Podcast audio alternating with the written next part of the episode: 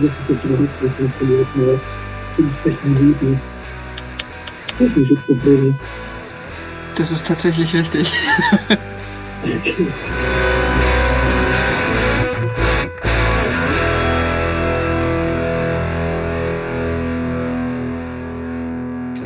Herzlich willkommen an unsere Zuhörer und Zuhörerinnen. Heute zeigt sich mal, wer eine schönere Stimme hat? weil du bloß über den Lautsprecher kommst. Und wetten, meine Stimme wird trotzdem ganz, ganz lieblich klingen. Ähm, Eher sehr basslastig Ja. und verrauscht. sehr schön, ich bin sehr schön, dass ihr wieder äh, alle zu uns gefunden habt. Die ganzen, die ganzen tausend Leute. Ja, natürlich. Soll ich mal live reingucken, wie viele Zuhörer wir gerade haben? Oder überhaupt haben? Achso, ich dachte, du sagst erstmal noch deinen Namen, weil ich das gerade so Ach so. gesagt Ne, das habe ich nicht wirklich gehört. Achso, sehr gut. Du bist Manuel Dwinger und ich bin Noah Wünsch. Ich bin Manuel Klinger. Und Ja. wir kümmern uns um den Viewcast. Heute mit Folge Nummer 3, dessen Namen wir noch diskutieren müssen im Nachhinein. Das werden wir natürlich tun. Ähm, Ja, hast du irgendwelche Follower-Zahlen? ich kann ja mal gucken. Also den ersten, den ersten Podcast haben so circa 25 Personen angehört, jetzt waren es 22. Also wir haben vom Newspaper Podcast eigentlich alle mit rüberbekommen sozusagen. das ist doch schon mal was. Das ist was. Das ist wirklich ganz wunderbar. Ähm, es tut mir leid, ihr müsst jetzt die ganze Zeit mein Klicken hören, wenn ich klicke. Ich versuche es irgendwie zu vermeiden. Ja, wir haben gerade schon eine Stunde gebraucht, um uns irgendwie zu verbinden. Das Neuland hat es uns nicht einfach gemacht. Ja, ganz, ganz große Probleme. Oder wir sind einfach zu inkompetent, um einfachste Programme zu bedienen. Das, das, das wahrscheinlich auch. Ähm, ja, kann man nichts machen. Ja, wir haben uns ja heute mal äh, schon immer noch mit dem Thema äh, Corona zusammenhängend mal zwei andere Themen rausgepickt, die wir mal ansprechen wollen. Ähm, zum einen, mit welchem fangen wir denn an? Mit dem allgemeineren oder dem spezielleren? Ich fang, würde sagen, von einem mit den Abiturprüfungen. Mit unserem Symbol des Monats? Das Symbol des Monats. Ähm, ein Durchschnittszeichen. Möchtest du das kurz erklären? Soll ich das erklären? Wie machen wir das? Ähm, eigentlich ist es gar kein Durchschnittszeichen, sondern der nordische Buchstabe. Äh, keine Ahnung, wie der heißt. Äh, äh, da ist man bei Ikea mit dabei. Und ähm, genau, und da wird stellvertretend für den Durchschnitt genommen und das ähm, haben wir als Symbol des Monats gewählt, weil letzte Woche ähm, der, das Durchschnittsabitur in der Diskussion war. Möchtest du gerne erklären, was das ist?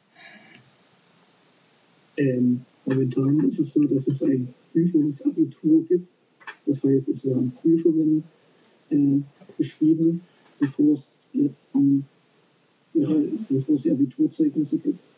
Ähm, Im Durchschnittsabitur würde diese Prüfungen im Prinzip einfach weglassen. Ja, das Das heißt, also das Abitur besteht ja in, insgesamt aus zwei Drittel normalen Noten, die man so sammelt. Und das letzte Drittel ist ja dann die Prüfung. Und das heißt, man würde einfach aus. So.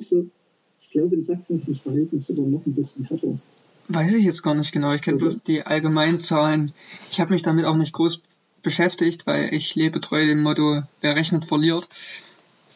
Also jetzt auf den Durchschnitt bezogen. Mein Mathe- und Mathe-Abitur, wer rechnet verlieren. Ähm, ja, und da stand die Diskussion, dass man jetzt wegen der Corona-Krise vielleicht das dies Jahr mal doch sein lassen sollte, diese wunderschöne preußische Tradition fortzuführen. Ja. Und, was denkst du? Ähm, Durchschnittsabitur, Abiturprüfungen? Ich bin eigentlich eher für ein Durchschnittsabitur gewesen, auch wenn es viele Vor- und Nachteile hat. Insgesamt fände ich es fast vernünftiger aus der aktuellen Situation heraus, weil das halt auch viel ähm, ähm, ähm an Aufwand verhindern würde, was so die Organisation ja, angeht. Also jetzt das Ziel, warum jetzt das Durchschnittsabitur das nicht geschafft hat, war ja, dass jedes, dass nicht irgendein Bundesland sein eigenes Süppchen kocht und alle das gleich machen.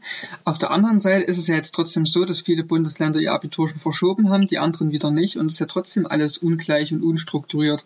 Hätten wir die Regelung einfach durchgesetzt in allen Bundesländern, hätten wir jetzt wesentlich weniger Stress mit den Abituren und mehr Zeit, sich also auch als Kultusministerium jetzt sich auf andere Dinge zu konzentrieren.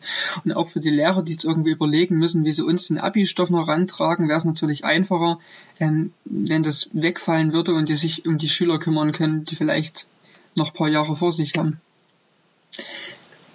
Äh, ja, da würde ich dir zustimmen. Also ich habe mir so drei wichtige Punkte aufgeschrieben, von denen die ersten beiden schon tausendmal vorgebracht wurden, vermutlich. Mhm. Also das wäre zum einen dass dieses äh, Ansteckungsrisiko, wenn man tausend Schüler in einen Raum sperrt, um, um die dann Prüfungen entscheiden zu lassen, natürlich relativ hoch ist. Mhm. Ähm, auch wenn man die aufs Schulhaus verteilt, hat es nicht viel mit Social Distancing zu tun. Was sagst du dazu? Dass alle Schüler aufs Schulhaus. Nee, wie, wie bewertest du diesen Aspekt so von also haut es so hin oder findest du das eher übertrieben? Ja, also wo ich mir da, also für mich, mir persönlich ist es jetzt egal, ob ich mich da anstecke oder nicht. Hm. Also ich denke schon, dass es ein Ansteckungsrisiko wird. Äh, aber vor allem habe ich mir da Gedanken gemacht über Leute, über Schüler, die noch Risikogruppe angehören. Das ist halt das große also, Problem. Man zwingt die ja im Endeffekt dann und ähm, ich fand es sehr interessant, ich weiß nicht, ob du das Schreiben vom Kultusministerium gelesen hast. Wir in Sachsen haben von unserem ja, Kultusminister ein Schreiben bekommen, wo nochmal erklärt wird, warum das jetzt abgelehnt wurde. Ja, darfst du? Ähm, eigentlich hätte der Herr Kultusminister Piwart auch einfach schreiben können, fickt euch und eure Ideen. Das seid ihr sowas von scheißegal. Ähm, das war nämlich dieses Schreiben in seiner Grundessenz. Ja, da wollte ich das wollte ich auch noch drauf eingehen. Ähm, Im Prinzip steht in dem Schreiben nur eine Position drinne, seine. auf die ganzen, auf die ganzen Gegenargumente wird gar nicht eingegangen. Also ich würde mal sagen, wenn, wenn ein Abitur äh, im Abitur das eine Aufgabenstellung gewesen wäre, erörtern Sie, warum ein ähm, Durchschnittsabitur nicht stattfinden sollte, wäre das eine 5. Vielleicht eine 4 minus mit dem Auge zugedrückt. Eine 4 würde ich schon geben. Es war schön ausgedrückt. Ja, der Ausdruck war relativ gut, aber sonst. Also, das war keine erörternde Struktur zu erkennen.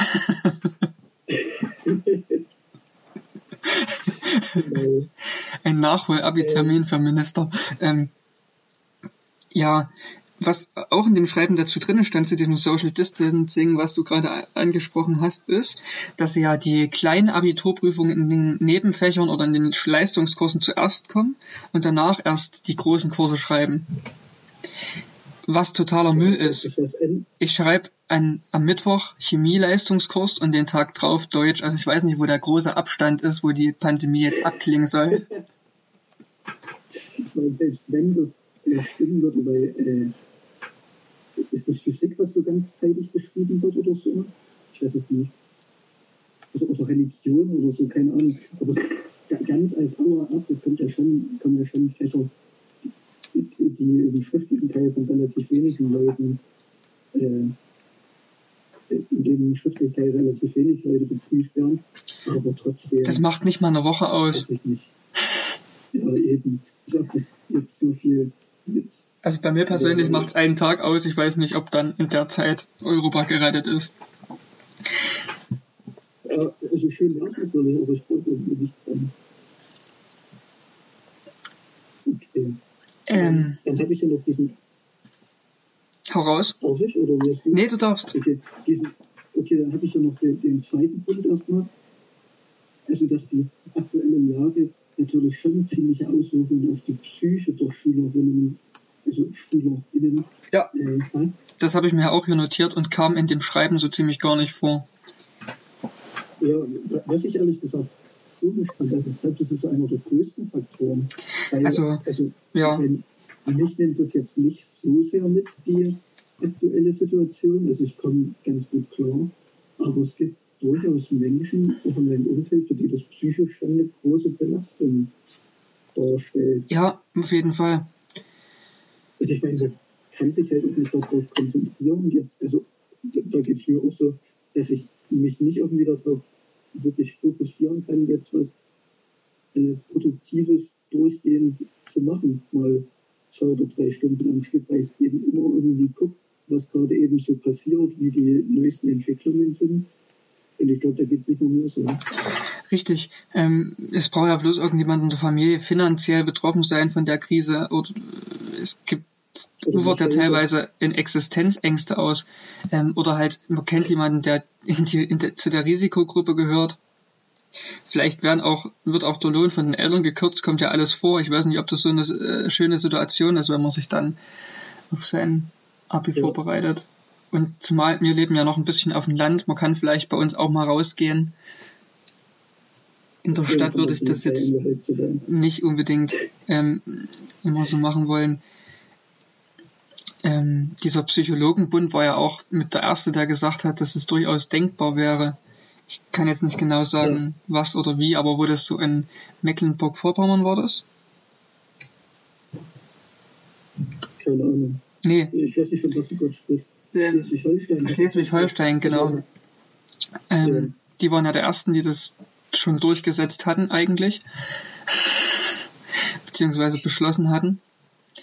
Und da kam das ja auch im Zuge dessen hervor. Was man noch bei Das finde dem, ich auch krass. ja, so, so kurz nebenbei vielleicht, äh, wie stark da in die Eigenständigkeit von Schleswig-Holstein eingegriffen wurde. Das heißt Also es gibt ja den, so- Bildung, ja, den Bildungsföderalismus, gibt es ja, dass die Länder eben alleine Sachen machen können. also wenn man es ganz hart argumentiert, könnte man sagen, damit wurde eigentlich das Grundgesetz ausgehebelt. Das würde ich jetzt nicht so sagen. Wenn man realistisch guckt, haben es halt trotzdem die Ministerpräsidenten untereinander entschieden. Selten. Ähm, aber prinzipiell ist es schon eine ziemlich interessante Geschichte gewesen, so nachdem eigentlich der Landtag darüber abgestimmt hat, dann zu sagen, ah nee, kommt Leute, wenn die aus Sachsen sagen, das machen wir nicht, dann machen wir das auch nicht. Ja, das fand ich auch irgendwie, dass Sachsen da so einen Brandbrief verfasst hat. Fand ich schon krass. Ich meine, wir haben es halt auch geschafft, das beste Isolationsgesetz hervorzubringen.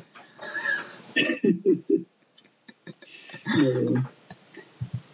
Ähm, und dann vielleicht dieser dritte Punkt, bei dem ich irgendwie das Gefühl habe, dass das gar nicht so wahrgenommen wird. Hm. Ähm, und zwar wird in diesem Brief, den der Herr Kultusminister Piwarz da verfasst hat, der auch öffentlich zugänglich ist, auch für alle Nicht-Abiturienten, Guckt euch mal an. einfach auf der Internet, Internetseite vom Kultusministerium Sachsen.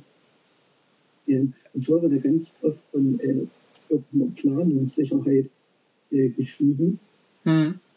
und dass man eben die Prüfungen an festgesetzten Terminen schreiben will, um eine Planungssicherheit zu garantieren. Die Sache ist aber, dass es diese Planungssicherheit überhaupt nicht geben kann, weil niemand, gar, gar, gar niemand vorhersagen kann, wie sich diese Lage mit dem Coronavirus in den nächsten Wochen und Monaten entwickeln wird. Also es weiß niemand, ob in Deutschland nächste Woche auf einmal so italienische Zustände herrschen, ob es bis dahin vielleicht eine weitere Ausbruchswelle gegeben hat. Und es weiß einfach niemand, ob es logistisch und, und so weiter und so fort äh, möglich sein wird, die Prüfungen abzuhalten. Ja, Also du kannst es ja nicht abschätzen, ob das möglich ist. Das ist es ja. Und dieser, wir als Ministerpräsidenten setzen uns alle zusammen und überlegen, wie wir das schaffen, ist ja ganz schön, aber wenn dann trotzdem jedes Bundesland einzeln für sich entscheidet, wann es die Prüfungen schreibt, äh, tschüss Zentralabitur, würde ich sagen. Ja, Ich weiß nicht, was da Planungssicherheit ist. dann ist es natürlich als zusätzlichen Punkt sozusagen noch so, Mhm. dass ähm, man als äh, Abiturient oder Schüler oder Mensch, bald geprüft wird, natürlich irgendwie versucht, äh, das irgendwie zu umgehen. Also ich finde eine Prüfungssituation nicht wünschenswert. Ähm, also einfach grundsätzlich erstmal purer Faulheit will ich das nicht. Ähm, und zweitens sind meiner Meinung nach so Leistungsüberprüfungen generell irgendwie was, was der Vergangenheit angehören sollte. Vielleicht geht es auch jetzt ein bisschen zu weit, aber äh, ich glaube nicht, dass es nötig sein sollte, Ich habe äh, da, Prüfungen abzulegen, bevor man zu einer höheren Bildung zugelassen wird. ich habe da zuletzt mit Niklas Ja, eine intensive Diskussion über fast zwei Stunden gehalten, ja, wo ich die Meinung vertreten habe, dass das Abitur eigentlich abgeschafft gehört. Ähm, aus dem Grund, weil es im Endeffekt wenig Nutzen und viel zu viel sinnlosen Aufwand bedeutet. Weil also, theoretisch hat man ja, dass man den Stoff verstanden hat, schon eher gezeigt. Man hat es ja in den Klausuren gezeigt, man hat es schon in den Leistungskontrollen vorher gezeigt und dann zu sagen, ich vertraue den Lehrern nicht, ich spreche den Lehrern mein Misstrauen aus, dass die das nicht ordentlich bewertet haben und will das nochmal zentral nachprüfen, ob die wirklich zu doof sind. Ich weiß nicht, ob das unbedingt sein muss. Ähm, Das habe mir noch nie Gedanken darüber gemacht, was das eigentlich von Misstrauen ja, richtig. Und das, das nächste Lustige ist ja, ähm, das, das Abitur macht ja zu zwei Drittel eigentlich die Note aus. Ja, ähm, ist dafür da, um einfach nochmal ein bisschen ähm, Objektivität reinzubringen. Wenn man davon ausgeht, dass der Lehrer, der den Kurs leitet, subjektiv entscheidet, sind die zwei Drittel vorher subjektiv. Da aber derselbe Lehrer, der die Kursnoten vergibt, auch das Abitur zum Teil kontrolliert, ist ja die Hälfte des Abiturs auch wieder subjektiv. das ist korrekt. damit entfällt ja schon wieder, ähm, weißt du, und im Studium ist es ja dann auch immer bloß so, dass man über das eine Prüfung schreibt, was man halt gerade dran gehabt hat, hat, also nichts weiter als eine Klausur quasi. Ja, Deswegen würde vielleicht eine End-Halbjahres-Klausur, eine größere Klausur mehr Sinn machen, dass man wie eine End-Halbjahres- oder End, ja, Endjahresprüfung nicht, aber eine End-Halbjahresprüfung macht. Dass man vier Prüfungen Ja, insgesamt hat, aus denen dann vielleicht so ein Drittel zusammengerechnet wird, der dann die Gesamtnote beeinflusst. Aber das alles auf einen Tag zu legen, das ist einfach auch, also der Mensch kann sich eine halbe Stunde maximal am Stück konzentrieren. Ich weiß nicht, wo jetzt der Sinn besteht, Leute fünf Stunden in ein Kämmerlein zu sperren und zu sagen, schreibt mal. Das ist so ein bisschen meine persönliche Meinung. Hm, Was ich aber in der ganzen Debatte jetzt wieder interessant fand, dass die Schüler eigentlich überhaupt kein Mitspracherecht hatten. ja, das ist mir auch aufgefallen. In dem Moment, wo ich das Schreiben kam, war ich gerade radeln, hatte gute Laune, Sonne schien, hab so gedacht, ah, schaust du rein. Internet ging zum Glück nicht, sonst hätte ich gleich wieder schlechte Laune gehabt. Ähm, habe ich kurz überlegt, Mensch, die könnten doch eigentlich allen Schülern einfach einen Code schicken, wo sie abstimmen können und dann ist fertig. Nee, den Schülern wird prinzipiell mit allen, es sind alle, die ungefähr, äh, alle Abitur machen, sind größtenteils 18 Jahre alt, wir sind volljährig, können theoretisch Verträge abschließen, Wohnungen mieten, kaufen, alles machen, was wir gerne möchten. Uns Ja, wird aber- nicht die Kompetenz zugesprochen, über unser eigenes Abitur zu entscheiden. Und das finde ich traurig. Jetzt ist sowieso die Frage, ab wann hätte man denn genug Lebenserfahrung, darüber zu entscheiden, ob man nun ein Abitur schreiben möchte oder nicht, oder ob das gut oder schlecht ist. Und mit der Lebenserfahrung ist auch so eine Sache, wenn man dann in den Supermarkt geht und sieht, wie erwachsene Leute, die nochmal 20, 30 Jahre älter sind, als wir Klopapier horten, frage ich mich, ob es die magische Grenze der Lebenserfahrung, ab der man weise ist, sowieso überhaupt gibt. Das ist korrekt. Ähm, ein was noch? Oder, oder was mir jetzt einfällt, und zwar habe ich ganz oft das Argument gelesen, dass es ja dann problematisch werden könnte mit dem Numerus Clausus, sodass Leute den dann nicht schaffen oder so. Hm. Ähm, da einfach kurz der Gedanke dazu, äh, Numerus Clausus abschaffen und stattdessen äh, Zul- Zulassungsprüfungen für die einzelnen Studiengänge einführen oder sowas. Sowas würde Sinn machen, dass man vorher schon mal äh, Also fächerspezifisch prüft, wie haut das hin. Das würde dann von den Leuten kontrolliert und benotet werden, die auch später das Studium durchführen. wäre absolut ja. sinnig. Was natürlich auch sinnvoll wäre, was ich so ein bisschen für mich auch als gute Lösung fände, wenn bloß die Fächer zu einem NC verrechnet werden, die auch für das Studium relevant sind. Oder das, ja, das wäre natürlich auch. Wenn ich zum Beispiel Ingenieurswissenschaften studiere, wird Mathe und Physik zusammengerechnet. Wenn ich Mediziner werden möchte, pff, Biologie, Latein, vielleicht noch Mathe oder irgend sowas oder halt nur aus den Hauptfächern und einem spezifischen Fach. Aber jetzt, das, ich weiß nicht, was Sport damit zu tun hat, ob man sich nur für ein Lehramtsstudium eignet oder nicht. Ich weiß es einfach nicht. Ich kann es dir nicht sagen. Ähm, ja. Aber ich, ich finde es auch krass, wirklich, wie kompromisslos äh, die Kultusminister da auch sind. Also ja. einfach zu sagen, nee, die Prüfungen werden geschrieben, das war immer so, das wird immer so sein. Ich meine, diese Petition, diese Petition von den Hamburger Schülern, die hat über 100.000 Unterschriften geholt, wenn man überlegt, dass in diesem Jahr alleine bloß 30, 300.000 ungefähr an diesem Tag Abitur machen. Krass finde ich das schon eine hohe Zahl an Unterschriften, wo man vielleicht mal ernsthafter drüber nachdenken sollte, was jetzt scheinbar in Sachsen nicht so richtig passiert ist. Generell finde ich das bisher ziemlich spur, da einfach zu sagen, wir lassen das jetzt erstmal alles so wie es ist, hat sich ja gar nichts geändert. Ähm, wird auf die Lehrer der Druck quasi und auf die Schüler verteilt. Kriegt das irgendwie selber hin. Ähm, ich habe da ein lustiges Zitat rausgesucht aus diesem Schreiben da hieß es im Endeffekt, Selbstlernen ist ja kein Problem für euch. Das könnt ihr euch auch selber aneignen. Und zwar wird wirklich methodisch wurden sie insbesondere während der Phase der gymnasialen Ober Oberstufe gut darauf vorbereitet. Heißt, uns wurde die Methodik gelehrt, wie wir uns selber zu belehren haben. Deswegen ist es ja gar kein Problem für uns. Und die Lehrer haben ja auch ein Studium abgeschlossen. Die wissen ja, wie man so zu reagieren hat in solchen Situationen. Macht das mal alle. Ähm, was ich auch eine sehr interessante Argumentation fand, ist, dass unser späterer, unser späterer, ähm, unser Ansehen unseres Abitures dann dadurch sinken würde, wenn wir jetzt so ein Notfallabitur ja, hätten. Das hat er noch lang und breit erörtert. Ähm, ich finde, das Argument fällt aber auch ein bisschen weg. Das sollte einfach. Weil die, die meisten, die dieses Jahr ein Abitur machen, würden sich ja dieses Jahr bewerben und deswegen ja nicht großen Konkurrenz von anderen kommen und dann müssen halt auch die Arbeitgeber und die Unis mal umdenken.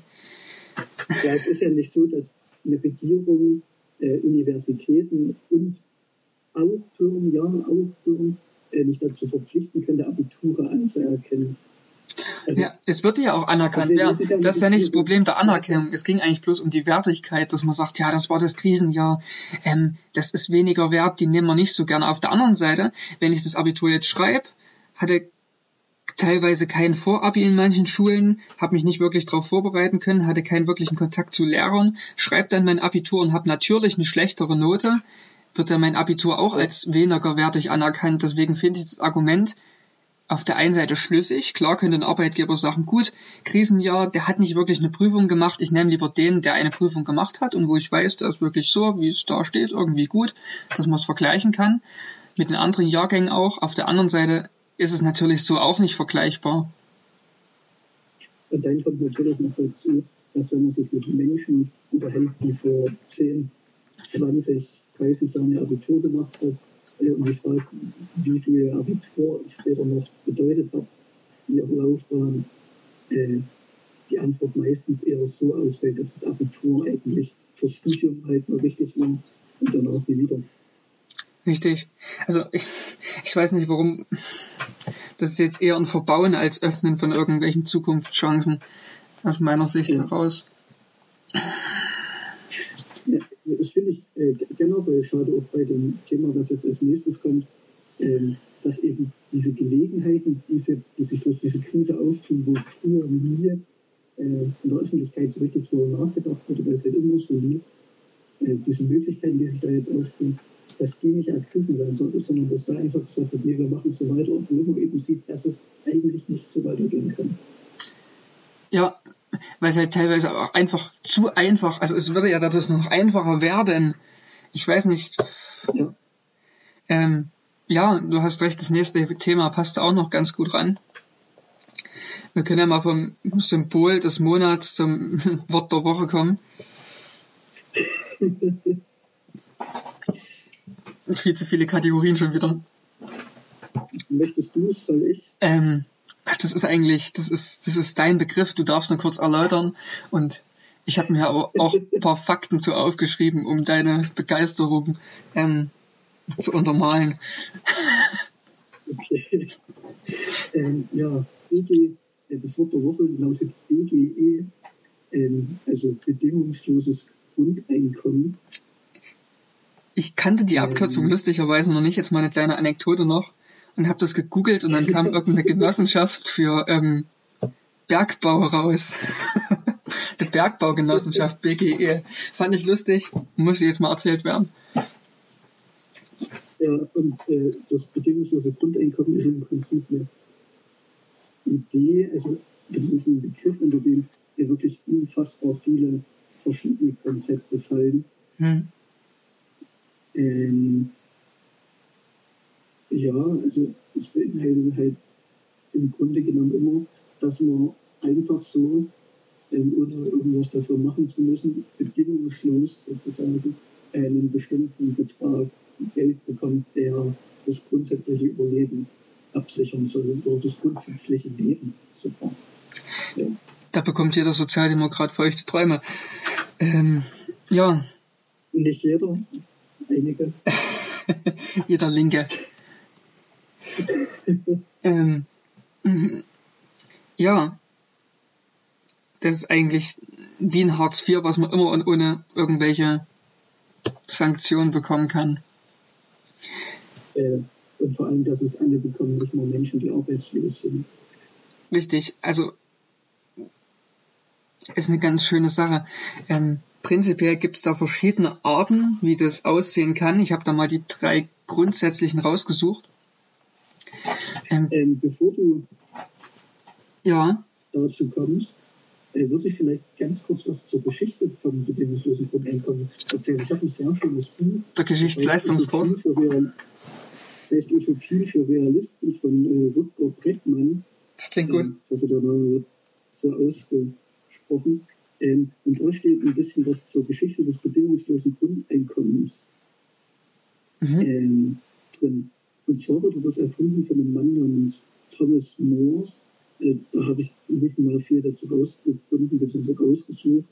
Ähm, der interessante Teil ist, dass äh, Richard Nixon, also US-Präsident Ende der 60er, Anfang der 70er Jahre, ähm, mal kurz davor war das bedingungslose Grundeinkommen in den USA. Habe ich auch gelesen, wäre mir fast der Stift aus der Hand gefallen. fand, ich, fand ich interessant. Ähm, und zwar hätte denn sein Konzept ein Jahreseinkommen von 1600 Dollar enthalten. Ordentlich. Das klingt jetzt relativ wenig. Ähm, entspricht heute aber über 10.000 Dollar, was halt schon ordentlich viel Geld ist.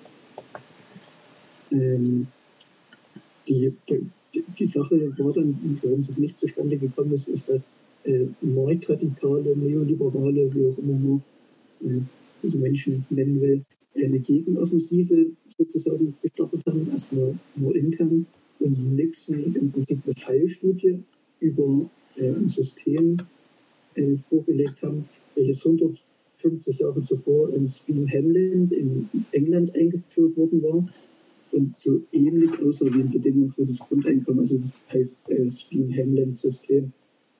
Mhm. Ähm, ja, weiß ich nicht. Also zu diesem System an sich habe ich mir jetzt nicht nichts weiter aufgeschrieben, aber das, äh, dieses Papier, das Nixon davor äh, gelegt wurde, hatte im Prinzip das Fazit, dass das äh, bedingungslose Grundeinkommen zur Verarmung der Massen und zu sinkender Produktivität äh, führen würde.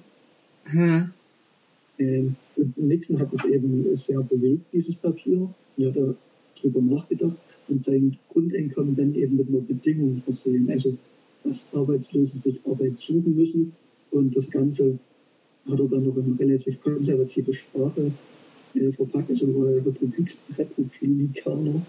Und für alle, die sich nicht auskennen, das was Trump auch ist.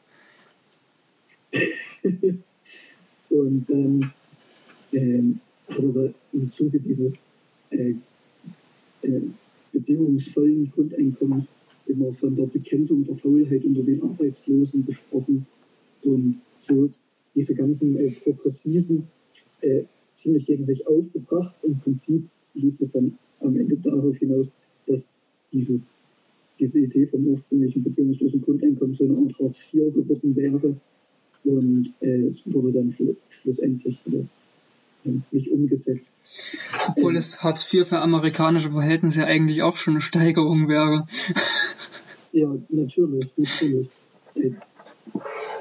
Die Sache ist aber, dieses Papier, was Nixon vorgelegt wurde, äh, diese Fallstudie äh, über äh, Speen Hamlin war extrem mangelhaft, weil die Fragebögen, die damals, also 150 Jahre vorher in Speen Hamlin, äh, die, die, da im Zuge dieses Experiments äh, ausgegeben wurden, haben Suggestivfragen enthalten, wurden zum Großteil nur stückchenweise ausgefüllt. Also generell wurden da, glaube ich, nur 10% dieser Fragebögen ausgefüllt.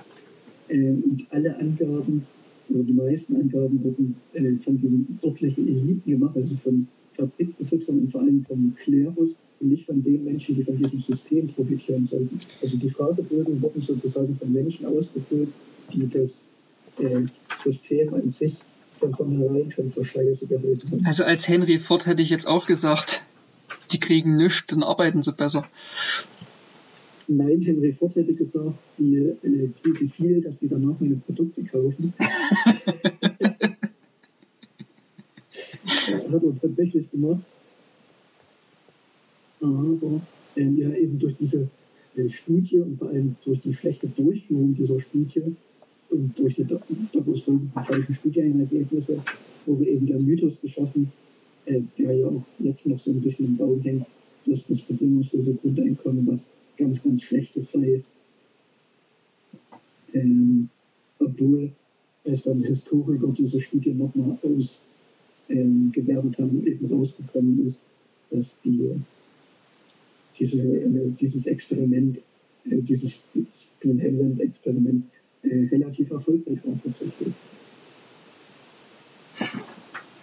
Gibt es auch noch aktuellere Sachen, wo ich da nochmal drauf zurückkommen würde, die das ja, auch belegen, dass das gar nicht mal so schlecht vielleicht gar nicht ist. Da ist ja so. Mhm. So viel zur Geschichte. Grundidee, die am Anfang eigentlich hier da war, was ich jetzt so rausgelesen habe, war eine negative Einkommenssteuer. Ja. Ähm, für alle, die sich jetzt da nichts drunter vorstellen können, aber zahlt ja auf sein Einkommen eine Steuer. Und anstatt die zu bezahlen, bekommt man die halt einfach. Das heißt, ich bezahle nicht so und so viel von meinem Lohn, sondern bekomme das. Ähm, und da gibt es trotzdem einen festen Betrag. Wenn ich da unter diesem Betrag bin, wird bis zu dem Betrag quasi aufgerundet wie an der Kasse. Ähm, wenn man allerdings drüber kommt, passiert da jetzt auch nichts. Da bekommt man halt auch mehr. Das ist quasi der, das Negativ, die negative Einkommensteuer äh, ist also nicht ein fester Betrag, den man bekommt, sondern wenn man viel arbeitet und viel Geld verdient, bekommt man auch mehr. Was in der Grundidee die Produktivität steigern sollte und gleichzeitig eine Absicherung schafft. Was sagst du dazu? Ja. ja, ich weiß nicht, ob das so eine gute Idee ist, dass Leute, die schon viel haben, noch mehr bekommen. Richtig. Auch mein Problem ein bisschen mit der Sache. ähm, deswegen gibt es noch. Ja. Der, ja, nee, nee, du wolltest noch einen Einwand einwenden. Nee, ich, ich wollte sagen, dass es ja, also gerade deswegen, weil viele Menschen, die das bedingungslose Grundeinkommen befürworten, auch der Meinung sind, dass Menschen, die schon viel haben, nicht noch viel mehr bekommen, äh, dass es deswegen eben noch ganz, ganz, ganz viele andere Konzepte gibt. Eins der Konzepte, was jetzt auf Wikipedia stand, ist noch das Römer Transfermodell. Das ist eigentlich ein Existenzminimum, wo man sagt, also wie es Hartz IV eigentlich auch schon, man braucht 680 Euro, ich weiß nicht, wie viel es derzeit ist, um irgendwie in Deutschland zu überleben. Und das bekommt man halt einfach und fertig. Ähm, ist eigentlich schon das, was ganz gut wäre. Ich meine, das äh, hat ja immer mit inbegriffen, dass man solche Sachen wie Hartz IV oder so komplett abschaffen könnte. Und das Problem, warum Hartz IV nicht ganz so funktioniert, wie es funktionieren sollte, ist ja, dass man zu dieser Grundleistung dann noch Haufen Leistungen dazu bekommt. Das macht in bürokratischen Dschungel aus. Das ist unvorstellbar.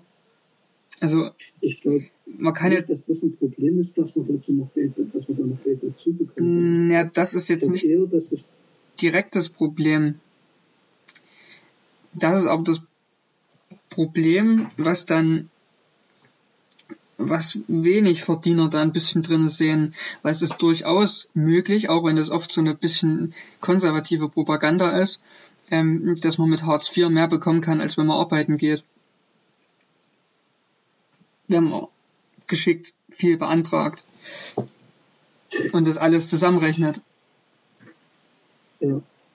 Ähm, ich glaube, das größte Problem mit Hartz IV und auch mit der Bürokratie, die da, diesem Bürokratiemonster, was da dranhängt, ähm, ist viel eher, dass äh, dieses Arbeits, äh, also Hartz IV soll ja im Prinzip zum Arbeiten motivieren. Mhm. Ähm, und du, du, bekommst im Prinzip nur Geld, äh, wenn du deine Defizite nachweisen kannst. Ähm, und dadurch, dass du deine Defizite im Prinzip beweisen musst, wenn du nicht arbeiten kannst, steigerst du dich ja noch viel mehr in diese negativen Sachen rein. Also, ja, na klar, ist natürlich auch ein, ein Willkürfaktor, gerade was so die Sanktionen so angeht. Ja, also generell halte ich es für sehr problematisch, äh, Menschen das wenige Geld, was sie so schon bekommen, noch zu kürzen, einfach um sie zum Arbeiten zu motivieren. Ähm, Genau. Ich glaube, das Ziel sollte mehr sein, durch äh, Wissenserwerb zu motivieren, anstatt durch finanziellen Druck zu motivieren. Prinzipiell würde ich jetzt nicht sagen, dass der Mensch faul ist und nicht arbeiten möchte. Ich glaube, das läuft eher andersrum. Jeder möchte mehr Geld verdienen. Ich glaube, kaum Leute sagen, mir reichen jetzt 800 Euro im Monat, ich bin damit bis an mein Lebensende glücklich. Ähm, jeder strebt ja so ein bisschen danach, sich vielleicht auch zu verwirklichen oder verwirklichen zu können. Und da finde ich es besser, vielleicht da mal eine Zusatzqualifikation zu spendieren, dass man vielleicht wieder dort arbeiten kann, wo man gerne arbeiten möchte. Ja, das stimmt. Ähm, und dann ist es natürlich auch so, dass Menschen ja nicht arm wären oder arm sind, weil sie faul sind, sondern weil sie kein Geld haben. Das ist ein also tiefst liberale zutiefst liberalistisch, liberalistisch, ein liberalistischer Schluss. Das ist wie zu sagen, Menschen werden krank, wenn sie nicht genug beten. Das äh, hat das, das eine, hat mit dem anderen wenig zu tun. Also Armut hat absolut nichts mit den Charaktereigenschaften von den Menschen da. Ähm, es ist natürlich so, also dabei ist es so, dass ähm, im Gegensatz Armut äh, negative Charaktereigenschaften sogar noch verstärkt, weil du eben einfach Existenzangst bekommst ab irgendeinem Punkt ähm, und dich dann nicht mehr darum kümmerst, irgendwas für die Gesellschaft zu tun oder irgendwie äh, dich selbst zu verwirklichen und produktiv zu sein, sondern einfach von Tag zu Tag zu kommen. Und ganz viele Menschen, zum Beispiel George Orwell, ähm, war ja auch war sehr arm in seinem Leben. Äh, der hat auch Texte drüber geschrieben. Äh, der schreibt in seinen Texten, dass der dann irgendwann ganz lethargisch geworden ist also, ähm, und sich nicht mehr bewegen wollte und konnte und einfach ganz lange im Bett liegen geblieben ist, weil der einfach keinen Sinn mehr da drin gesehen hat, irgendwas zu machen, weil er eben arm war und das auch nicht ändern konnte. Ja, und irgendwann resigniert man dann vielleicht auch mal. Ja, genau. Also das ist auch was, was äh, Dr. Beckmann da in seinem Buch ähm, spricht Deswegen ist vielleicht teilweise bei dem bedingungslosen Grundeinkommen genau das Gegenteil von dem der Fall, was damals in den USA als Grund genannt wurde, ähm, dass vielleicht die Motivation noch gesteigert werden könnte durch sowas. Ja, definitiv. Also es gibt äh, Experimente mit irgendwelchen afrikanischen Bürgern. Äh, steht auch alles in diesem Buch und ich habe da heute noch mal nachgelesen.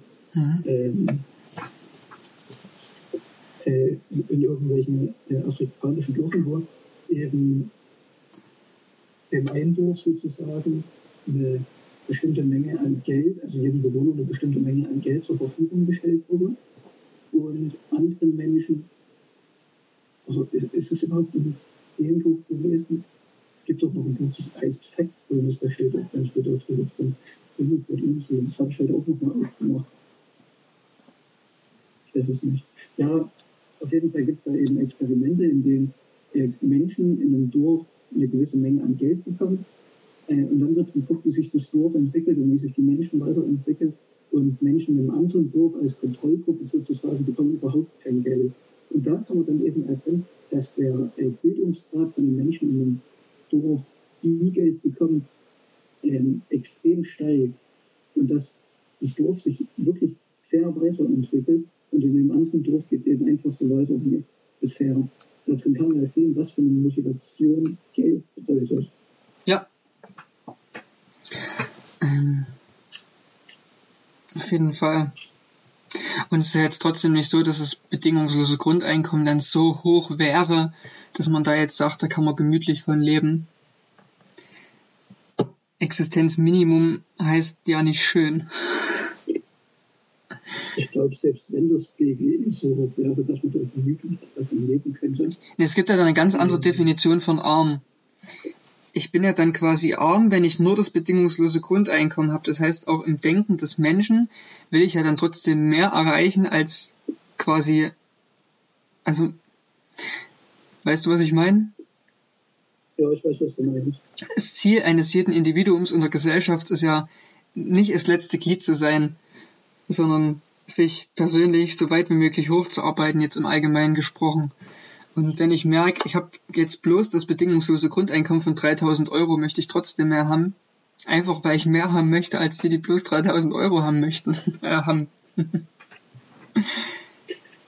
demnach, also wenn man das ähm. global sieht, könnte ich natürlich auch sagen, uh, Hartz IV, 600 Euro, so, verdien, so viel verdienen die teilweise in Afrika im ganzen Jahr nicht. Ich brauche jetzt nie wieder arbeiten gehen, aber es kommt halt immer auf die Gesellschaft drauf an, in der man lebt.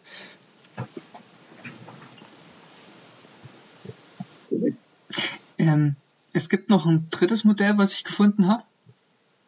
Ja. Das ist quasi nochmal eine Stufe weitergegangen. Das stammt von Dieter Althaus. Ich weiß nicht, ob es dir was sagt. Ist das nicht so CDU, CSU, CDU? Ja. Ist der tatsächlich bei der CDU? Der war bei der CDU und irgendwas mit Thür Ministerpräsident von Thüringen. Richtig, der ist bei der CDU gewesen. Das sein? Also ich wusste bloß, dass er Ministerpräsident von Thüringen war, deswegen habe ich daraus geschlossen, dass er vielleicht der Linker war. umso, umso erstaunlicher, umso erstaunlicher ist, was nun folgt. Ähm, der hat gesagt, bedingungsloses Grundeinkommen ist super, machen wir erstmal 600 Euro. Davon gehen zwar 200 Euro für die Krankenversicherung drauf. ARG 1 und Rente bleiben allerdings erhalten, der Rest verschmilzt quasi. Also ARG 2 geht dann auch mit darin über.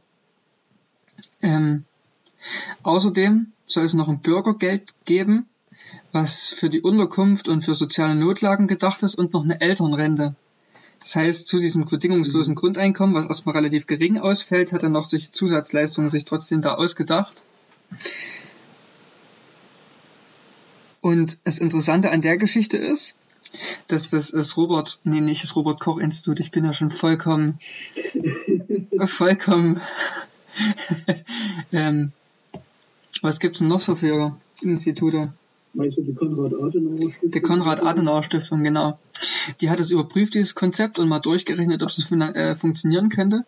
Und tatsächlich ist es sogar sehr lukrativ. Also da könnten bis zu 60 Milliarden Steuerzusatzeinnahmen geschaffen werden und sogar noch Rücklagen. Ähm, und da sind jetzt die Kosten noch nicht eingerechnet, die in der Verwaltung eingespart werden könnten, dadurch, dass halt nicht Haufen Leute dort sitzen und bloß sagen, ob du jetzt Hartz IV bekommst oder nicht. Ähm, große Einsparungen möglich, sogar große Zusatzeinnahmen möglich. Ähm, und durch die, äh, was sie noch als Hypothese aufgestellt haben, ist, dass es dadurch sogar noch mehr Arbeitsplätze geben wird, als verloren gehen. Ähm, da wären wir bei, wieder bei Henry Ford. Was ich mehr an Geld habe, kann ich natürlich auch mehr ausgeben. Ich habe ähm, mir auch überlegt, wo ich diese ganzen Texte und so gelesen habe, ähm, dass wenn es ein bedingungsloses Grundeinkommen gibt, mhm. ähm, so ganz schlecht bezahlte Jobs natürlich viel attraktiver gemacht werden müssten, dass da überhaupt Leute arbeiten wollen.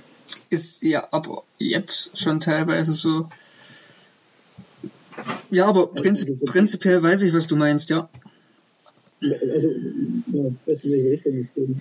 Ähm, generell müsste, würde, könnte vielleicht dadurch das Lohnniveau insgesamt ein bisschen ansteigen.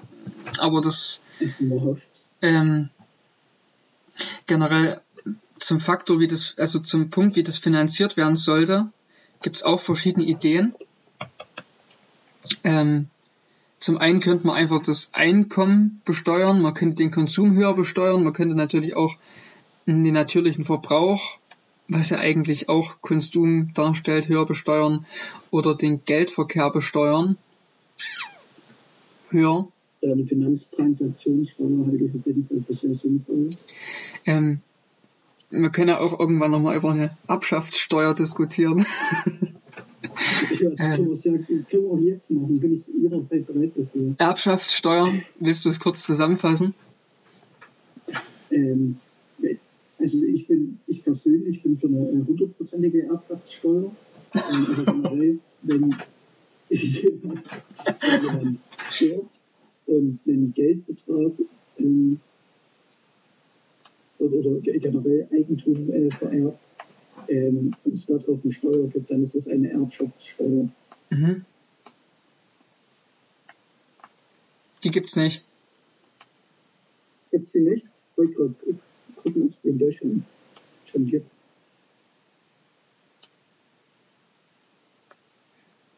Wie hoch ist die Erbschaftssteuer? Aha, also es gibt eine 75.000 Euro. Ach nee, doch nicht. Es gibt irgendwie einen Freibetrag, keine Ahnung.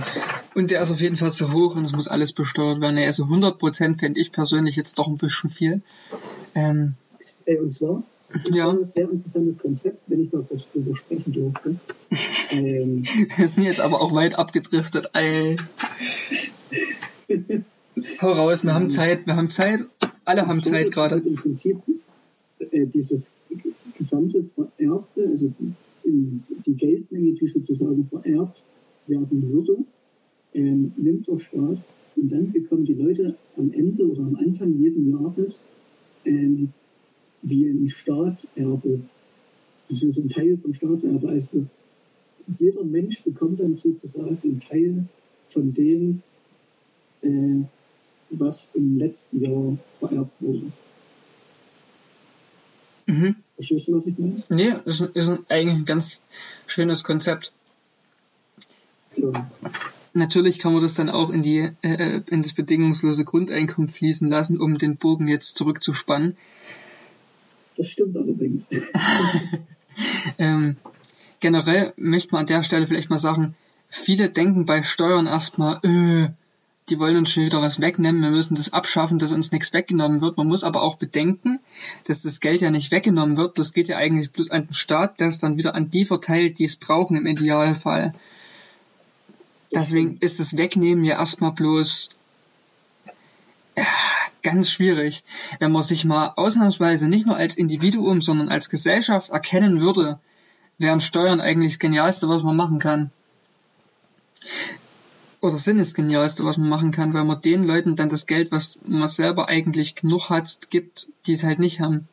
Und wenn man selber davon betroffen ist, dass man jetzt selber wenig Geld hat, man bezahlt ja trotzdem Steuern, aber man bekommt ja dann trotzdem diese Hilfe wieder vom Staat zurück. Also man hat ja eigentlich nie Verlust, außer man hat wirklich zu viel. Man sollte vielleicht mal so rumdenken. Ähm, als Konzept wäre hier zum Beispiel, da gab es einen Kollegen, der hat gesagt, wir machen, wir lassen eigentlich alle Steuern weg und nehmen uns das bloß übers, übers Ein, also über Konsum dass die Mehrwertsteuer mhm. auf 100% angehoben wird. Klingt erstmal krass, ja. tangiert aber den Preis nicht größer, wenn ich alle anderen Steuern, die auf das Produkt Fallen wegnehmen und das bloß beim Konsum dann quasi bezahlt wird, kommt es am Ende auf denselben Preis raus. Ich habe mal so eine schöne Kalkulation gesehen. Das würde bloß bei ähm, Exporten dazu führen, dass es billiger wird und bei Importen dazu, dass es mhm. günstiger wird. Wen das interessiert, der kann sich die Rechnung mal angucken. Ähm, wäre allerdings eine Möglichkeit, ähm, die sich rechnen würde. Also prinzipiell ist es nicht so einfach.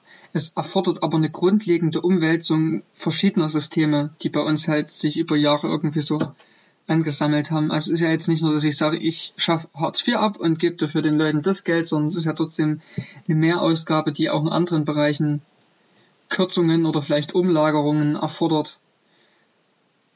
Ich meine, unser Rentensystem braucht ja sowieso früher oder später mal. Also immerhin, mhm. immerhin haben wir jetzt mal eine Grundrente. Ja, das ist ein sehr großer Kritikpunkt. Und ich denke mal, eine Grundrente ist eigentlich ein bedingungsloses Grundeinkommen leid. Also. Ja, richtig.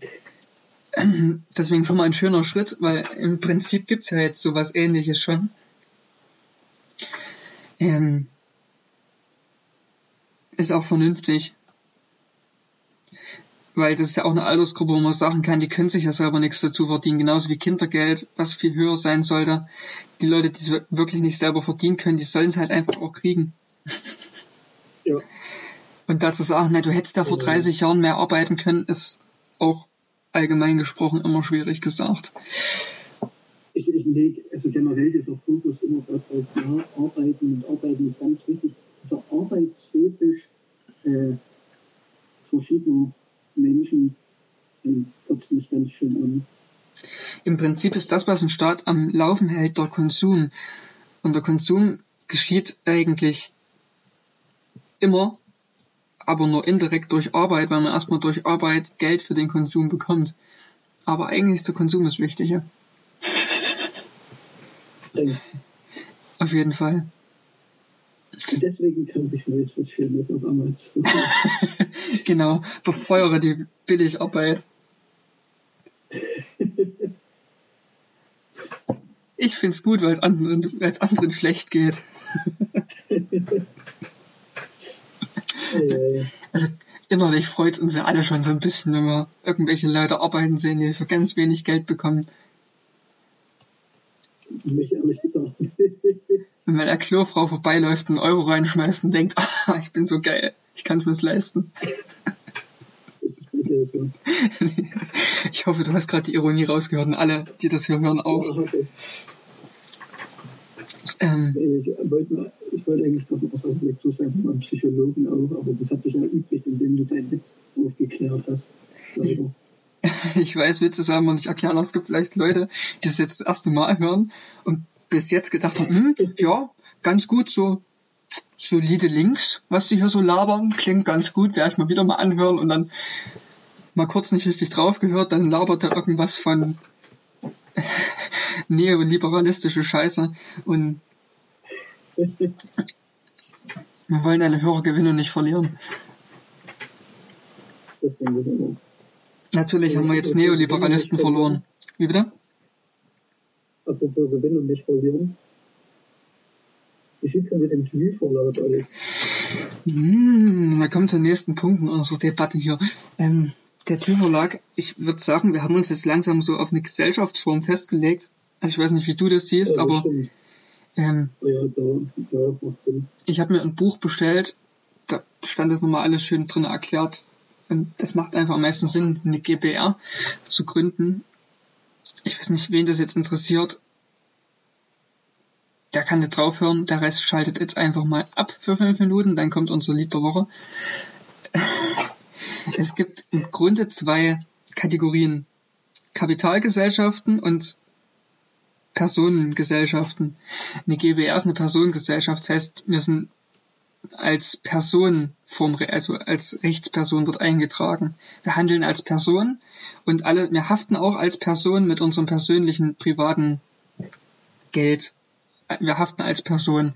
Und in der Kapitalgesellschaft habe ich eine Gesellschaft, die aus einem gewissen Kapital besteht und nur dieses Kapital ähm, investiert und haftet auch. Das heißt, man kann bis auf ein paar Ausnahmen da keinen persönlichen größeren Schaden davon tragen. Ähm, Also. Richtig. Natürlich ist es so, dass eine Kapitalgesellschaft auch wesentlich schwieriger zu gründen ist. Man muss da das notariell abnicken lassen, man muss sich ins Handelsregister eintragen lassen. Es ist vieles viel komplizierter. Und deswegen haben wir uns gesagt, eine GBA reicht vielleicht auch, weil wir haben weder vor, Steuern zu hinterziehen. Wir schenken lieber noch ein paar. Ähm, und ähm, natürlich wollen wir uns auch den Notar sparen. Was noch eine lustige Sache ist, eine UG. Ähm, da bezahlt man eigentlich bloß 1 Euro, Euro Grundeinlage hat im Prinzip dieselben Rechte wie eine GmbH und gibt jährlich Teil, Teile von seinem Gewinn ab, bis man dann die 25.000 Euro Gründungskapital für eine GmbH zusammen hat und es wird dann automatisch umgewandelt. Käme für uns jetzt auch nicht wirklich in Frage, aus den eben genannten Gründen schon. Deswegen würde ich sagen, wir haben uns jetzt auf eine Rechtsform geeinigt. Ja, Ähm, ja, äh, wir haben eine Nachricht bekommen von einer jungen Frau, die ein Buch bei uns verlegen möchte. ja. Mal sehen, wann das kommt. Jetzt ist Montag, bisher ist jetzt noch nichts gekommen. Wir haben gesagt, wir wollen es erstmal gerne Probe lesen. Probe lesen, Probe lesen, beziehungsweise du wirst das Probe lesen. Ich lese nicht so gern. Ich werde das Probe lesen. Ähm, Genau. und dann müssen wir mal sehen, was in nächster Zeit so auch behördentechnisch geht. Da müssten wir wahrscheinlich erstmal uns mit dem Gewerbeamt in Verbindung setzen. Dann mit dem Finanzamt. Und dann müssten wir auch mal ein Konto gründen. Und wenn man dann ein Konto hat, kann man sich vielleicht mal eine schöne Website basteln. Im Prinzip wäre da jetzt Zeit dafür. Praktisch ist es schwierig. Ansonsten, wie geht's im Tü-Verlag? Ich würde mal sagen, auf Instagram haben wir jetzt ein bisschen ein, regelmäßigen, ein regelmäßiges Posting betrieben. Es wird auch in Zukunft immer so bleiben, dass man vielleicht so, also täglich vielleicht nicht, aber alle ein, zwei Tage wird schon mal was kommen. Das es auch erstmal lohnt, uns zu abonnieren. Und natürlich auch eine Live-Lesung von Manuel noch. Ja, das war ganz wunderbar. Der Noah hat ihn, ich habe keine Minuten gesehen, glaube ich. Das stimmt nicht. nee. Und fünf. Man muss halt sagen, da kam nebenbei so eine Sendung auf Pro7, die doch große Konkurrenz war.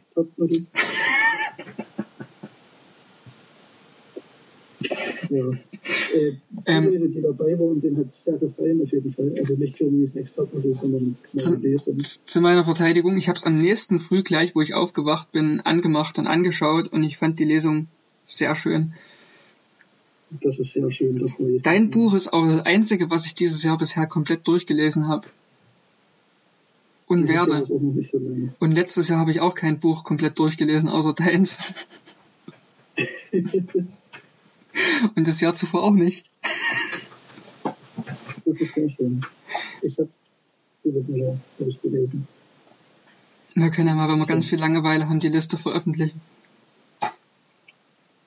Meine Leseliste, Hm. passt nicht auf Instagram, da stürzt irgendwas ab, denke ich. Das wäre aber eigentlich eine lustige Sache, so eine Leseliste. Naja. So eine Lesekiste. Gab es bei euch, gab's bei euch in der Grundschule auch so eine Lesekiste? Das ist durchaus möglich. nicht. Ich, ich kann mich auch nur noch an den Begriff erinnern, aber ähm, was ich wesentlich lieber mache, als was zu lesen, ist was anzuhören. Warte, bevor du hier zu deinem äh, Lied der Woche kommst, Ja, äh, oder wie auch immer, äh, vielleicht ganz kurz noch, ich weiß noch nicht, ob ich mit dir da schon mal drüber geredet habe, äh, ich habe auch angefangen, das zu schreiben. oh, Weil, weißt du das? Haben wir da schon mal drüber gesprochen? wir haben da mal drüber gesprochen. Aber oh, Es soll, es soll heißen, ich habe lieber was angefangen. Ich habe mir das einfach mal so ein bisschen vorgenommen, äh, jetzt während der Isolationsquarantäne, wie auch immer, Zeit, äh, ich sag mal ein bisschen etwas Größeres reinzubehalten. war das das Novellische? Ja, ich weiß aber noch nicht, ob das wirklich novellisch wird, muss ich ganz ehrlich sagen. Ich weiß auch nicht, ob das überhaupt was wird.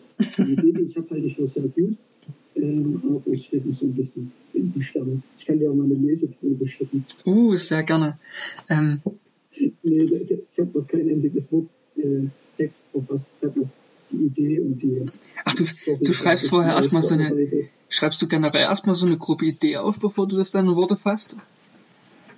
Also bei Kurz, also bei diesen Kurzgeschichten, die jetzt alle in, in meiner Sammlung, die letztes Jahr veröffentlicht wurde, erschienen ist, mache ich mir gar keine Gedanken vorher. Da setze ich mich hin, fange an zu schreiben und gucke, wohin es mich führt. Ähm, aber bei größeren Texten mache ich das. So. Ich musste dann auch nochmal ein Lied schicken.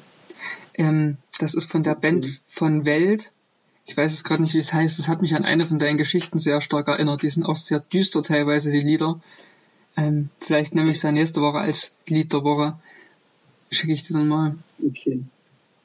Ähm, Lied der Woche? Ja. Generell, falls noch jemand anders irgend, falls noch jemand anders irgendwas hat, was bei ihm rumliegt, wo er sagt, ist zwar jetzt nicht schön, aber zu, aber zu schade zum hier rumliegen, ähm, schickt uns eure Texte, wir machen was draus. Wir lassen uns was einfallen. Wenn es ein vierseitiges Heft gibt, wirklich, wir machen alles.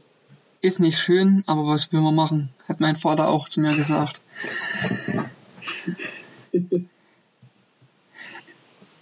Lied der Woche. Möchtest du anfangen? Möchte ich anfangen? Ich denke, du möchtest anfangen. Ich möchte anfangen. Du warst gerade, warst gerade eben schon so begeistert. Ich muss mal kurz aufschreiben, weil es ist eine Abkürzung. W ja. A M M W heißt das Lied. W A M M W. Wamw. W A M M W. Wamw. W. Ah, okay. W A M M W. Ähm, ausgesprochen, wenn alle Männer Mädchen wären von der Band Die Ärzte, schon ein etwas älteres Album. Habe ich jetzt mal durchgehört.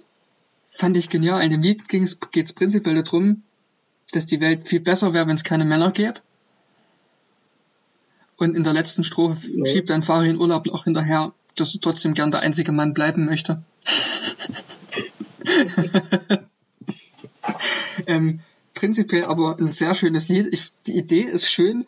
Es ist vielleicht teilweise ein bisschen auf Ärztenniveau, also es ist jetzt nicht so philosophisch und tiefgründig, wie man vielleicht denken mag, aber ich finde es eine ganz schöne Idee und es ist auch musikalisch sehr, sehr schön umgesetzt. Ähm, so ein bisschen a cappella, klaviermäßig gehalten, kann man sich auf jeden Fall mal antun und ich denke mal, es wird unsere Playlist um eine Stilrichtung ein bisschen erweitern. Apropos um eine Stilrichtung erweitern, ich habe auch ein äh, Lied aus einer Musikrichtung, die wir hoffentlich noch nicht auf unserer Playlist haben. Uh, ich bin gespannt. Äh, und zwar ähm, von der Band äh, Fever 333. Ich möchte die Zahl nicht auf Englisch aussprechen, weil ich mich dann blamiere. Wegen meinem TH. ähm, Sri, Sri, Sri. Sri, Sri, Sri Lanka. ähm, das Lied äh, One of Us. Ähm, es geht so ein bisschen in eine Metal-Richtung. Okay. Kann man sich anhören es gibt durchaus auch gute Metal, also Metal-Bands, die vielleicht eher an dem Verständnis von Musik dran sind, was wir so haben. Ähm, ja, äh, das ist eine davon. Also auf jeden Fall noch eine Stilrichtung weiter. Apropos Stilrichtung, wir hatten ja gestern, also gestern im Sinne von heute ist Montag, gestern war Sonntag, empfohlen, dass man sich mal ähm, Tessa Violet live angucken kann. Ja ich habe mir bis dahin noch nie was von der angehört, wollte es immer machen, weil du hattest es mal laufen und ich fand es eigentlich ganz ästhetisch. Ich will noch hier mal kurz sagen, es ist echt gut gemacht.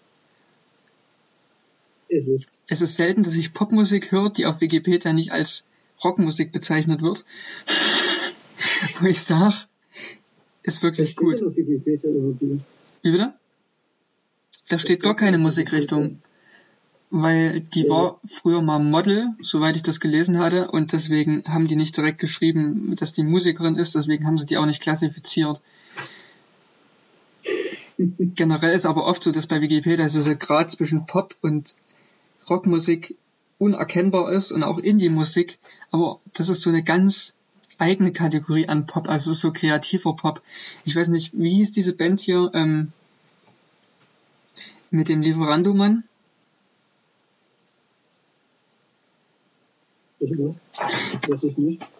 Die das Lied Lieferando-Mann gemacht haben. Weiß ich nicht. Lieferando-Mann. Ach, von wegen Lisbeth. Ja, Das ist so ein bisschen eine ähnliche Richtung wie Tessa Violet, würde ich sagen. ja würde ich jetzt nicht sagen, aber schön. Ja, es ist schon mm, aus meiner Perspektive her ähnlich. Ähm, äh, ich habe noch einen anderen Tipp oder, oder eine andere Empfehlung. äh, Ähm, und zwar von Blond. Äh, die haben ein Album rausgebracht, irgendwann dieses Jahr. die gibt's auch noch nicht so lang, oder? Sprite. Die gibt's auch noch nicht so lang, oder? Gibt noch nicht so lang. Ja, irgendeine Bandmitglied oder mehrere Bandmitglieder haben irgendwas mit äh, Felix Brummer oder Krummer oder so, wo man dann im Scheiß von Kraft zu tun. Die stehen in irgendeinem Verwandtschaftsverhältnis zueinander. ähm, so generell finde ich die ihre Musik ganz okay. Und dann irgendein Lied, da singen die die ganze Zeit, ich habe die Aber ich glaube, das haben. Also ich habe ich hab mir da mal ein Video angeguckt. Ich fand das verstörend und ist auch nicht ganz so meine Musik. Aber die haben sicherlich auch ihre Daseinsberechtigung und es geht auf jeden Fall weg von diesem Mainstream-Pop, was so ein bisschen in den letzten Jahren wieder groß geworden ist. Deswegen kann ich das prinzipiell auch unterstützen. Ähm, ich sag mal, Popmusik ist ja an sich nichts Schlechtes. Ich mag melo melodische Musik. Punk ist teilweise auch bloß Schlager und rockig. Aber es ist halt wirklich immer eine Sache, was wird da gesungen? Wie wird es gesungen? Und aus welchem Grund wird es gesungen? Singe ich das, weil ich Geld haben möchte? Singe ich das, weil ich da wirklich was erzählen möchte? Singe ich das, weil ich es muss? Ähm, weil ich einen Plattenvertrag bei Universal habe? Ähm, es gibt dem auch, demnach auch gute Popmusik. Ja, definitiv. Mm. Und ich denke mal, ich werde jetzt auch in der Quarantänezeit noch sehr viel, wenn man dann nur Punk wird, Punk hört, wird man halt auch irgendwann ein bisschen verrückt. Gerade wenn man den ganzen Tag nichts anderes hört. Deswegen war ich gestern auch positiv von Tessa Violet angetan. Obwohl meine Nachbarn ein bisschen leid getan haben, weil bei Punk geht mein Subwoofer nicht ganz so ab und der hat ja schon ganz schön gewackelt, das Schreibtisch gestern. Ähm, nee, ich weiß nicht, in letzter Zeit so ein bisschen leichtere Musik finde ich eigentlich ganz angenehm. Und ich höre sehr viele Podcasts. Outet aus. Ähm, Ich habe jetzt angefangen, diese ganzen von alles gesagt, die Podcasts nachzuhören, wo so eine Folge schon mal drei, vier, fünf, sechs, sieben Stunden geht. oh nein. Ähm. Also die Hauptkritik bei unserem Podcast war ja immer, dass der zu lang geht und der ging damals eine Dreiviertelstunde im Durchschnitt. Generell hat ähm, bei einem Interview mal der Sänger von Montreal gesagt, dass man bei Podcasts meistens ab einer halben Stunde merkt, dass die Leute nichts mehr zu sagen haben und bloß versuchen, die Zeit rumzukriegen. Ich weiß nicht, ob der bisher bloß mal fest und flauschig gehört hat, aber normalerweise ist es ja nicht so. Hat auch unseren Podcast gehört. Obwohl wir eigentlich die Zeit immer sehr gut rumbekommen haben. Ja, das stimmt. Also, gerade heute, es war eigentlich eine Punktlandung. So von den Themen her und von der Dichte her war es, denke ich mal, ein ziemlich guter Podcast. Ja, denke ich Fall. Ich glaube, bevor wir jetzt hier zu sehr in Selbstlob verfallen, ähm, sollten wir das Ding vielleicht auch langsam mal beenden. Meinst du? Wir können jetzt auch noch weiterreden, also ich habe Zeit. Nee, Ich habe nee. ich hab sogar so viel Zeit, dass ich dazu übergegangen bin, alte PS-Profi-Folgen nochmal anzuschauen. Oh Gott. Ähm, ich meine, wir können natürlich sehr gerne noch weiterreden, aber ich denke, es ist langsam der Zeit, dass wir unsere Hörer entlassen. Okay, dann schalten wir wenigstens Okay. euch jetzt erstmal weg und dann reden wir noch weiter. Ist auch schon spät. Müssen alle ins Bett. Ich meine, wenn der Podcast 20 Uhr, 20 Uhr rauskommt, wir reden jetzt schon eine Stunde 21 Uhr, ist das Sandbahn längst vorbei.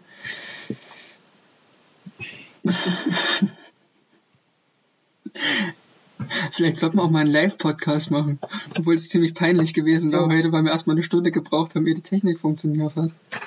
Ja, aber wenn wir einfach über Instagram live gehen, das können wir eigentlich machen. Mal sehen, vielleicht machen wir es ja noch. Wir haben ja noch Zeit. Ja,